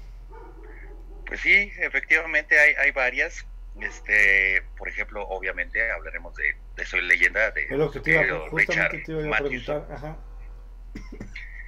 Y esa, esa historia, eh, recordemos, a lo mejor la mayoría lo ubica por la película de Will Smith, Sí, eh, que a lo mejor lo más eh, importante que tuvo esa película fue que nos puso que próximamente habría un Batman contra Superman. Este, recordemos esa famosa imagen donde está Superman y Batman en el símbolo este. Eh, pero a final de cuentas creo que lo, lo, lo interesante es que la novela realmente te trata el verdadero final y mensaje que tiene la novela. así es. Eh, recordemos que es igual una situación donde un hombre queda solo, en una situación donde surgen estos seres que parecieran zombies, que son como ciertas, este, eh, que sería como gente como de las cavernas, que, que, siempre están escondidos en la sombra y todo este tipo de ondas, ¿no? De hecho, se supone que solo es seguro salir cuando hay luz del sol. Y él tiene a, a su perrita, su Sí. perrita es quien la- lo acompaña siempre y de hecho es quien tiene como su única compañía. El detalle es que más adelante él eh, se da cuenta, y es la parte ya del, del clímax de la historia, donde él se da cuenta cuando es atrapado por estos seres que resulta que no son seres irracionales, sino que es una sociedad, se da cuenta que es como una sociedad que ya evolucionó de cierta manera y es como los nuevos habitantes que tienen derecho al, al mundo y se da cuenta que realmente quien es el villano y quien es el malo y quien está matando a esa sociedad es él. Se da cuenta que realmente el malo de la película es él o de la novela. Sí, claro. realmente están luchando por sobrevivir son estos nuevos individuos, que es como la nueva especie que debe de prevalecer en, en el planeta, ¿no? Y eso está, está padre, ¿no? Ese giro de tuerca que hace al final Mathewson, dándote a entender que el protagonista era el villano de, de la historia. De la historia, sí. Sí, no, en, en la película es bastante diferente. Ahí sí creo que estamos mal todos. Porque pues la, la novela sí no...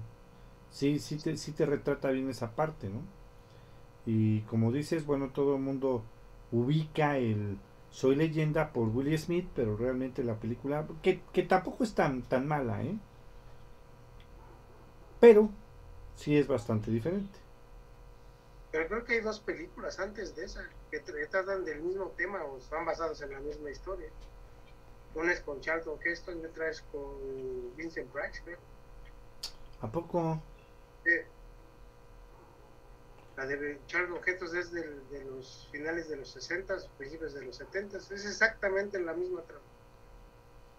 Creo que se llama El último hombre en la Tierra, algo así. Sí, ella de- La de Will Smith es un remake. La de Will Smith es un remake. Ajá. Está Fíjate, basada en la misma novela que comenta Rod. Fíjate. Fíjate. ¿Cómo ves? No, pues está, está interesante. Pues esas son las, las novelas más destacadas de los zombies. De los zombies. Ah, bueno, y no podemos dejar de mencionar este, nuestra participación como mexicanos en el género con Festín de Muertos, ¿se acuerdan? Ah, sí, claro. Donde sale nuestro querido este, Esquinca, nuestro Esquinca. querido Bernardo Esquinca, entre los, los cuentitos. Recuerden que son historias cortas. No, ¿qué Que crees que también se me está, se me está pasando la otra noche de Tlatelolco Ajá, exacto, esa viene ahí, de Exacto, Bernardo esa Esquinca también? de Fentis de un Muertos. cuento correcto. extraordinario de, de, de- de- justamente de la de la situación de 1968 en Tlatelolco eh, te hace una vertiente no Eh, de, de zombies en esta en este eh, cuento por ahí ya lo tenemos voy a dejar el, el link como comentario aquí en en, en, en este programa voy a dejar el link porque ya lo tenemos arriba en los cuentos de Arkham se llama La Otra Noche de Tlatelolco. Así búsquenla, ya lo leímos para todos ustedes. Está bastante buena, ¿eh? Sí, la neta es que sí. Está bastante buena esa de del señor Bernardo Esquinca, ídolo, por supuesto, de Don Rodo. Sí, como no, como no. La verdad sí me gusta mucho cómo escribe el terror mexicano este señor Esquinca. Sí, Bernardo Esquinca es muy bueno, la verdad. Sí, ya se me estaba pasando también eh, mencionar al buen Bernardo Esquinca. Muy bien, pues ahora sí, este, pasamos al otro rubro, mi querido Rodo, con los cómics de zombies. Y si me dices con que Marvel Zombies es bueno, en este momento perderás el poco respeto que ya te tengo, Hanna. Es No. buenísimo, man. No manches, man. Yo, yo no sé, está catalogado como uno de los peores cómics, ¿no? Sí, es que, mira, la, la primicia no es mala, ¿eh? La primicia No. no, es mala. Eso de tener una situación de, de zombies eh, no es mala. Sin embargo, el desarrollo que le hacen al guion, eh, el- el- la forma de actuar de ciertos personajes, porque recordemos que ahí los zombies siguen teniendo como cierta inteligencia. Sí. Y entonces tenemos los poderes de Spider-Man, pero hecho zombie, de Hulk, eh, etcétera, ¿no? Entonces, eh, no es mala. Sin embargo, situaciones como que de repente Magneto sea arrasado por zombies cuando Magneto es uno de los este, personajes con mejor intelecto del universo Marvel, este sí está como muy muy bizarro, ¿no? Este, ya después hicieron, hicieron Marvel Zombies 2, que es como una secuela, obviamente, de todo lo que plantearon en la primera, con los sobrevivientes que quedan, por así decirlo, que buscan como planetas, ¿no? Ahora, ¿dónde, dónde llegar? Porque pues en la Tierra ya se acabaron todo, ¿no? Y finalmente está la tercera parte, que para mí es como la más bizarrona, pero también como hasta cierto punto chida en ese aspecto, porque es Marvel Zombies versus The Army of, of Of- Darkness, Of Darkness, ajá. que es precisamente el Marvel Zombies contra Evil Dead o el Despertar del Diablo, ¿no? Ahí sale nuestro querido Ash Williams, el Bruce Campbell. Bruce Campbell. Entonces está, está, está interesante, está, está bizarrona. Y este, pero bueno, a final de cuentas es un referente, es como un Batman y Robin que hay que saber de él. Pero, este, o como una Matrix 4, que es la mejor película de Humbert. Ah, Pero- a final de cuentas este se tiene que leer no Eh, otro otro siguiendo en las compañías este grandes otro eh, es este Disease esa de hecho tiene poco que salió eh, Disease que obviamente es el la cuestión zombie pero con los personajes de DC está mejor, ¿eh? Perdóname. ahí yo creo que Tom Taylor exacto le dio un mejor tratamiento a la historia Sí, está mejor. creo que si bien vemos que su santidad cae en el primer número por está chido. no, digo, porque al final de cuentas también seamos sinceros, en una situación así, pues obviamente los, los superhéroes con menos poderes de, de deidad van a, De van a sucumbir, ¿no? Sí, claro, Entonces, obviamente este- siendo personas normales, pues ya nos pasó a torcer a todos, ¿no? Así es, así es. De hecho, el, el, el momento cumbre de la historia es cuando se infecta a Superman. Sí, sí, claro. porque precisamente todos dependen de Superman al, al final, ¿no? Y cuando Superman se infecta y, y vemos esta cuestión con Jonathan, con, con el hijo de, de Superman, que es quien tiene que hacer realmente el quite al final de cuentas, este está, está cañón. De hecho, es como, como si se hiciera un cambio de estafeta en esa historia, donde vemos caer a, a la Mujer Maravilla y entonces ahora es Wonder Girl, la nueva Mujer Maravilla. Vemos caer a Batman y ahora Damian Wayne es el nuevo Batman. Sí, sí, Vemos claro. caer a Superman y ahora John Kent es el nuevo Superman. Entonces es como un cambio de estafeta este, que está bien hecho, está bien desarrollada la historia. A pesar de que ves caer a tus superhéroes favoritos como Batman, Superman, la Mujer Maravilla, etcétera, eh, está muy, muy bien hecha la, Sí. la historia. Sí, sí. Después siguieron un, un par de, de secuelas, eh, donde es este, una es como que la misma historia, Sí. pero desde el punto de vista de los villanos. Ahí el personaje que guía a todos es Deathstroke. Ajá. Deathstroke es quien está guiando a, a- a estos personajes y tiene a algunos villanos en, en su haber, como el Capitán Boomerang, este Mirror Master, eh, Solomon Grundy. Este, ellos están como, como apoyándolo, ¿no? Y tratan de sobrevivir, Bane, y, y tratan de sobrevivir de cierta manera, ¿no? Y después termina vinculándose con la historia que vimos al principio, con la de los héroes. Y después está Disease Planet, donde ya es precisamente como ellos van a o buscan acabar con la pandemia reinante en la Tierra. Claro. Sí, sí, sí. Sí, la verdad es que está un poco mejor. La verdad está mejor el de DC que el de Marvel. No, no sé qué les pasó ahí. Pero la verdad es que sí está un poco mejor. Se desarrolla un poco mejor la historia. La verdad. Un pocote. Un pocote.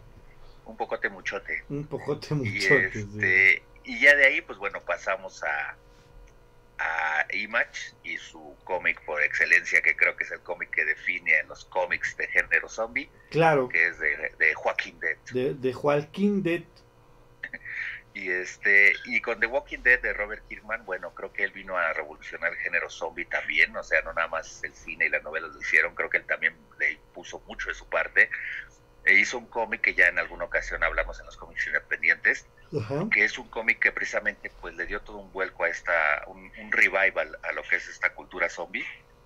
Y vemos donde este Rick Grimes, que es un alguacil de un pueblo, eh, es atrapado en esta cuestión de la, de la pandemia. Él en un afán de buscar a su familia va teniendo diferentes este, situaciones, va conociendo ciertas personas que son aliadas, van apareciendo ciertos villanos como el gobernador, Negan, etcétera, que van, que van haciendo la vida imposible, donde se ve realmente también que a lo mejor los caminantes, porque ahí no se utiliza el término zombies, se les dice caminantes a los zombies, Ajá. los caminantes pues realmente no son los verdaderos malos de la historia, sino más bien los humanos, ¿no? Entonces, está, está padre, hay algunos momentos igual claves de redención, como Negan, Negan que es un personaje odiado, este, sobre todo en la serie lo supieron retratar muy bien a Negan, Sí. y termina siendo un- uno de el- los héroes el héroe, ¿no? principales. Es el Exacto, héroe. termina Ajá. siendo como el, como el segundo al mando con Rick, porque recordemos que ahí Rick sigue vivo hasta el penúltimo número de la serie es cuando fallece. Ajá. Entonces, este está, está muy bien hecha la, la serie, son 180 y algo, 84 creo números, y este y está muy bien hecha, vale la pena leerla. Es una serie que su característica es que es toda en blanco y negro. El cómic es en blanco y negro o en escala de grises, como le quieran ver. Y este y está muy muy bien trabajada, la verdad vale mucho la pena leerla Sí. y sobre todo pues disuadir un poquito de lo que es la serie, porque la serie como siempre pasa, pues de repente toma otro rumbo, ¿no? Claro. Entonces, este, ahí recordemos, no, existe el personaje de Daryl, por ejemplo, en los cómics, Mm, y aquí Daryl termina siendo como el nuevo Grimes o el nuevo Rick, ¿no? mm. Entonces, vale, vale mucho la pena leer este cómic de, de Walking Dead. Ahorita están sacando una nueva edición precisamente curiosa a color, con los números otra vez desde el número uno, para quien quien no esté al, al tanto lo vaya, lo vaya leyendo. Lo vaya adquiriendo. También Vértigo tiene su su, su cómic de zombie, ¿no? Sí, nada más ese, recuérdame ahorita porque Vértigo, es que es DC, pero Ajá. Pero con el, o sea, el universo Vértigo. Este, Ajá. Yo Zombie se llama. I'm Zombie en original. ah, ajá, ajá. Es- es, Sí, este, ya, ya. Sí, ese, fíjate que ahí sí, de ser sincero, ese cómic no lo he leído y ahorita que me mencionaste ya lo ubiqué, ya ubiqué inclusive la portada, pero no lo, ese sí debo reconocer que no lo he leído. Sí, No he bueno, leído. no es con el señor Chris Robinson. Es el guionista de, de Yo Zombie. Eh, está bastante interesante. El arte también está bastante interesante porque no es como un cómic eh, común o normal. Tiene un arte bastante eh, peculiar, dado a que es, bueno, el ilustrador es Mike Allred. Este, y tiene, ya ves que tiene como que un, un estilo un poco estilizado, un poco como diferente a, a los demás eh, ilustradores, a los demás cómics. pero la verdad es que está bastante interesante.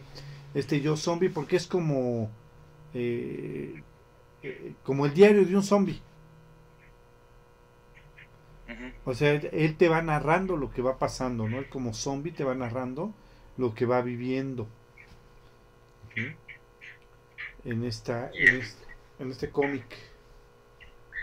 Sí, y, y a final de cuentas, eh, ese de, de, de vértigo, pues también es otra opción, es una opción como pues ya de un cómic más, se podría decir entre comillas, independiente, Ajá. Pero a final de cuentas, pues bueno, es de la editorial DC, ¿no? Sí. Eh, sub, sub, no, subuniverso vértigo, ¿no? Exacto, ahí donde, donde habita nuestro querido Sandman.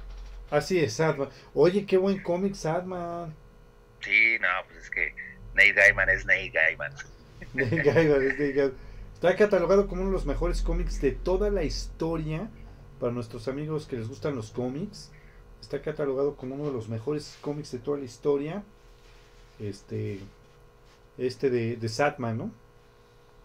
Sí, ahí hay personajes así icónicos en Vértigo, como sería Sandman o como sería Swamp Thing, Así es. querido hombre del pantano. El hombre del pantano. Sí, Muy bien, Van a ¿qué hacer una serie, ¿no? Sí, también. Van a hacer una serie de Sandman. Eh, se supone que estaba en, en tratos eh, para ver si sacaban la serie, pero honestamente no sé en qué haya quedado. Digo, honestamente, mi Ya, querido ya se Dark Knight, murió el proyecto. sí, esperemos que pase eso porque nada más la calabacean y otra diarrea más que nos va a dar. Es que eso, a eso voy precisamente. Entonces, imagínate, sacan el, el, cómic, dicen que es muy bueno. Es muy bueno. Ahora, si, vienen, si ven la serie y no concuerdan con el cómic, pues se van, les va a dar chorro. No, ya, ya nos dio, sí, con tantos ya, a ver si sobrevivimos. Ay, sí. El apocalipsis zombie, porque la verdad, sí, con tantos corajes que ya nos ha hecho pasar el cine. Digo, a Rodo no, porque pues es acá, le prende veladoras a todo el mundo, pero la verdad algunos corajes sí hemos hecho. Es que recordemos, nos va a decir Humber, no todo puede ser Matrix 4. No todos Así pueden es. ser como Matrix 4. No oh, qué bueno, que no todo Qué puede bueno, qué bueno que no todo. Es Sí, como ¿no? Matrix 4. Y este, y por ejemplo, bueno, también sin dejar nuestra aportación mexicana, eh, tenemos por ejemplo las crónicas de Fátima.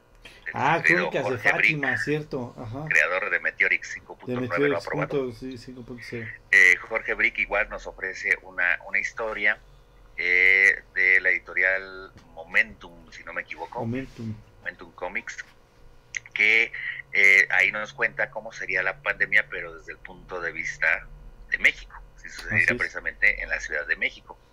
Y vemos cosas icónicas como el bosque Chapultepec, revocación de la reforma, eh, pero eh, viéndolo desde un punto de vista de los supervivientes a esa a esa pandemia. Precisamente Claro. Fátima es la, la protagonista de la historia y precisamente por eso, como ella va contándola, son precisamente las crónicas de, de Fátima. Algo muy padre también a destacar, aparte del dibujo que es muy clásico de Brick, que es como muy estilo manga, ¿Mm? eh, son las portadas. Están muy padres las portadas, porque te sí. pone, por ejemplo, muchos iconos de nuestra cultura pop en la portada. Por ejemplo, nos pone un Michael Jackson zombie, pero no el Michael Jackson clásico de thriller, sino el de eh, Smooth Criminal, por ejemplo. Ajá. Eh, hay otra portada con Lady Gaga. Entonces está, está padre la, el- el- la cuestión gráfica. La historia también, pero sobre todo la cuestión gráfica está, está padre. Si la Me pueden gustó checar, hay bastante. compendios este, de las crónicas de, de Fátima De para Fátima. nuestra aportación mexicana en el género zombie del cómic. Oye, pues permíteme meter mi cucharota. Pero ¿qué crees que este en la noche más oscura todos los linternas negras pues son como zombies, ¿no? Sí, nuestro querido Necron, Así es. este, de donde surge el anillo negro, efectivamente todos los linternas verdes son personas que reviven, que fueron muertos en alguna ocasión, ¿no? Dentro de la continuidad del universo DC. Y está, está padre. Yo creo que, que esa de, bueno, es que también quien la escribe, nuestro señor Jeff Jones. Sí, bueno, Entonces también estamos hablando de otro, otro de gran calibre, ¿no? Sí, no y, manches. este, y es muy buena ese tratamiento de, de dar una historia con los diferentes espectros de la luz Sí. y por ende qué pasaría si se encuentran contra su contrario que sería la oscuridad. Entonces está, está muy buena, ¿no? Los desarrollos de personajes ahí de, de Hal Jordan, de Sinestro, de eh, Carl Reiner, de personajes como Atrocitus, Atrocitus, Larfleeze, Sí, es- hombre. este... ¿cómo se llama este? San... ¿Cómo se llama el de los linternas azules? Ahorita se me fue el nombre, es San algo. Algo, Walker. sí. Saint Walker. Son los índigos, ¿no? Este, ajá, está, no, los azules. Los, ah, los azules. Ajá, también está la tribu índigo. La tribu O sea, índigo. eh, todo ese, todo ese esquema, Carol Ferris como la linterna, este, Rosa. mm, eh, sí, pero tiene un nombre, no sé si es Rubí, Zafiro o algo así. Es zafiro, este, ¿no? Son zafiros. Creo ¿no? que sí es Zafiro. Ajá. Entonces está está súper bien hecha esa esa saga de de La Noche Más Oscura. y, y creo que es una de las obras clave de quien se considere fanático, quiera saber más del lore, es decir, de todo lo que es la mitología de Linterna Verde, es una lectura obligada, lo Sí, que es La Noche está- Más Oscura. Ah, sí, está extraordinaria. Oye, pues fíjate que eh, vamos a leer un poco lo que nos dice nuestro amigo eh, Tony Deus. eh, porque ya tiene un rato que nos escribió. Dice, para osar a corregir un poco, The Kingdom en sí es China. Su, su localización y todo es en China. Había otra película que vi en Prime, la cual le dicen que todo lo que pasa después de la peli de zombies en el centro comercial fue, fue falso y que esos zombies se los llevó el ejército de los Conlejo. Se los llevó el ejército, los congeló, ah, los congeló.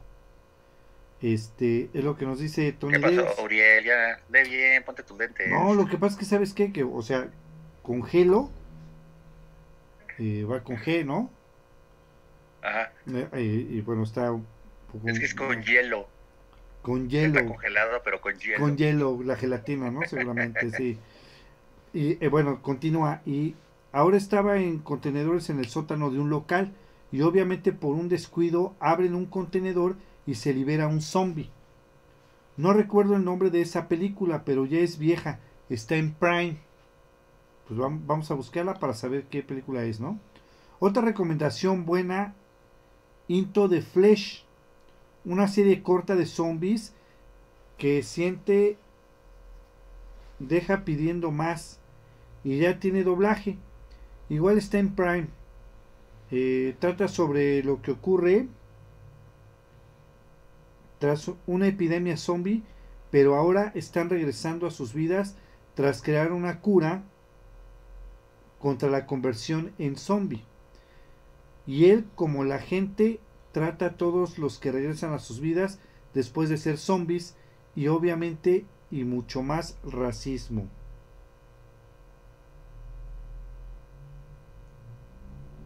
Es lo que nos dice Tony Deus. Yo no recuerdo esta película en donde dice que abren el contenedor y se escapa un zombie. A mí sí me suena el argumento, fíjate. A mí sí me suena, Yo ¿eh? no la recuerdo. No, la, no lo ubico, la la verdad, pero el argumento sí, yo estoy seguro que lo he visto en algún lado, ese argumento de que abren un contenedor y se sale un zombie. Creo que Ah, también pues. es el regreso de los muertos vivientes. Puede ser. Es- porque te digo que uno de los, los contenedores tenían precisamente ese gas, pero traen cuerpos de cadáveres que reviven, que Ajá. los tienen tenidos en un pues en unos como botes muy grandes. Ah, fíjate. Puede ser, ¿eh? Digo, también se me hace raro el, argumento, pero lo que más me suena es eso, ¿no? de esa parte. Sí, fíjate. Oye, pues vamos a mandar saludos a Eduardo Auditor, eh, que nos está escuchando en Facebook. También, mm, por aquí tenía yo más. Saludos Alberto Saldívar y Agustín Prieto. Por aquí tenía yo más. Jorge Ordaz. Jorge Ordaz. Sí, Oscar López, Francesca Nicole Callejas Castillo y Jesús de Álvarez que nos están escuchando todos en los distintos grupos de Facebook que nos están eh, Muchas oyendo. gracias por escucharnos. Eh, también nos dice buen Sigurd, representando a México, la novela no publicada de Rodo. Todos Así es. Lo estamos ¿eh? esperando y nada más no llega. Ah, Te sí, digo la que, famosa o sea. ¿qué se puede esperar de Rodo? Estoy, llevo 15 años esperando un cómic. Sí, mi famosa novela de Virasis. Mi, mi, ¿cómo se llama? ¿Eh? Mi ópera. ¿Tu ópera prima? No tanto mi ópera prima, pero sí creo que es mi, mi novela a vencer hasta ahorita. Creo que las personas de las que he leído varias de mis obras es la que más les ha gustado. Y este y es sí una, una situación muy al estilo tipo zombie. Ajá. Sin embargo, aquí eh, es más que nada por una cuestión de una eh, enzima que genera eh, furia en la persona a la que es expuesta.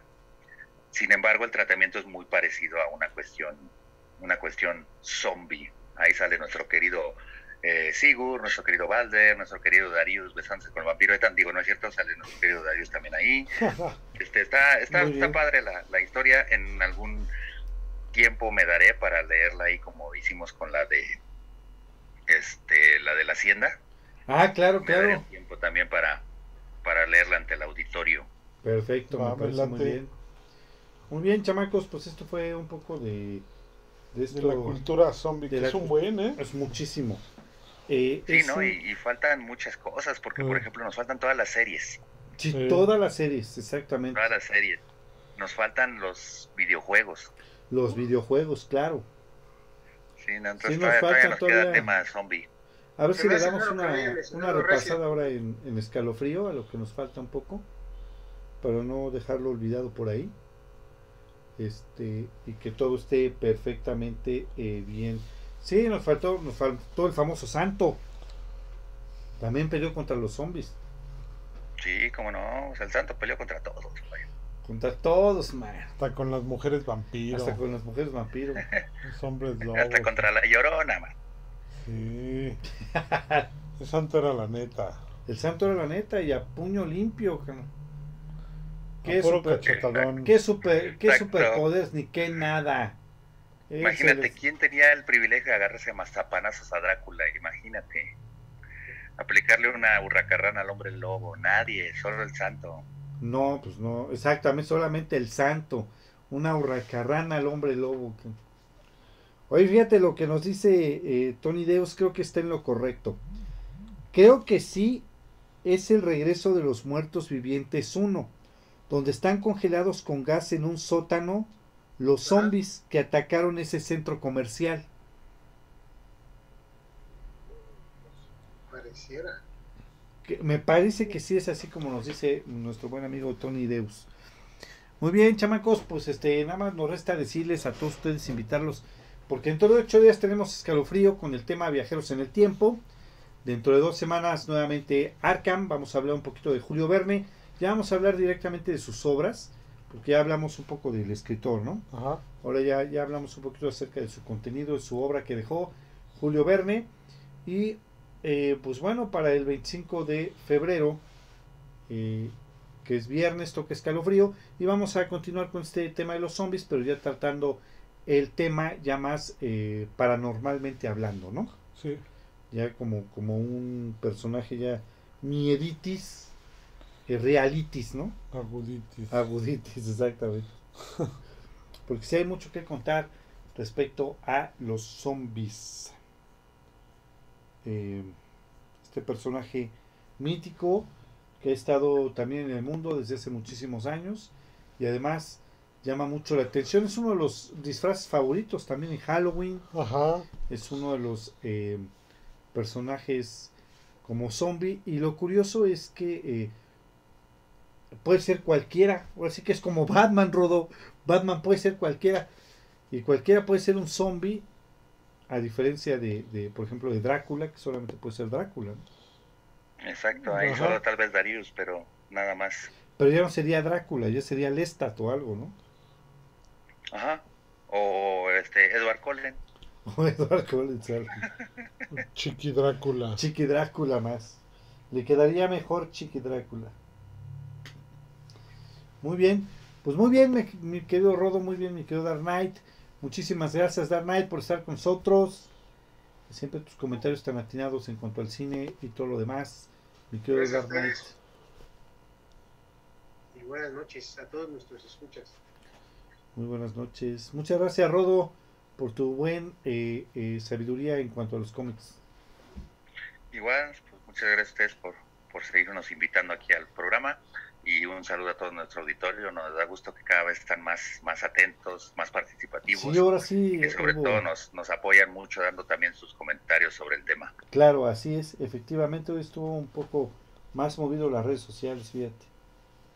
Después leeremos los demás comentarios. Ya hay que hacer un programa para contestar preguntas porque se nos están juntando en el Ah, sí. correo terriblemente. Pero pues bueno, ¿cómo ves mi querido Humbert? Bien, bien. ¿Te vas a reventar unas películas de zombies? Eh, mañana temprano sí. No, No, ahorita no, tal dog, no manches, hay unas bien manchadas. Ya en Escalofrío les voy a contar esa anécdota que pasé viendo La Noche de los Muertos Vivientes. Eh, bastante divertida. Es una, es una anécdota divertida, déjenme decirles. ¿eh? Muy bien, señores y señores, pues muchas gracias a todos. No me resta más que decirles que pasen muy buenas lunas y nos estamos viendo en el siguiente programa.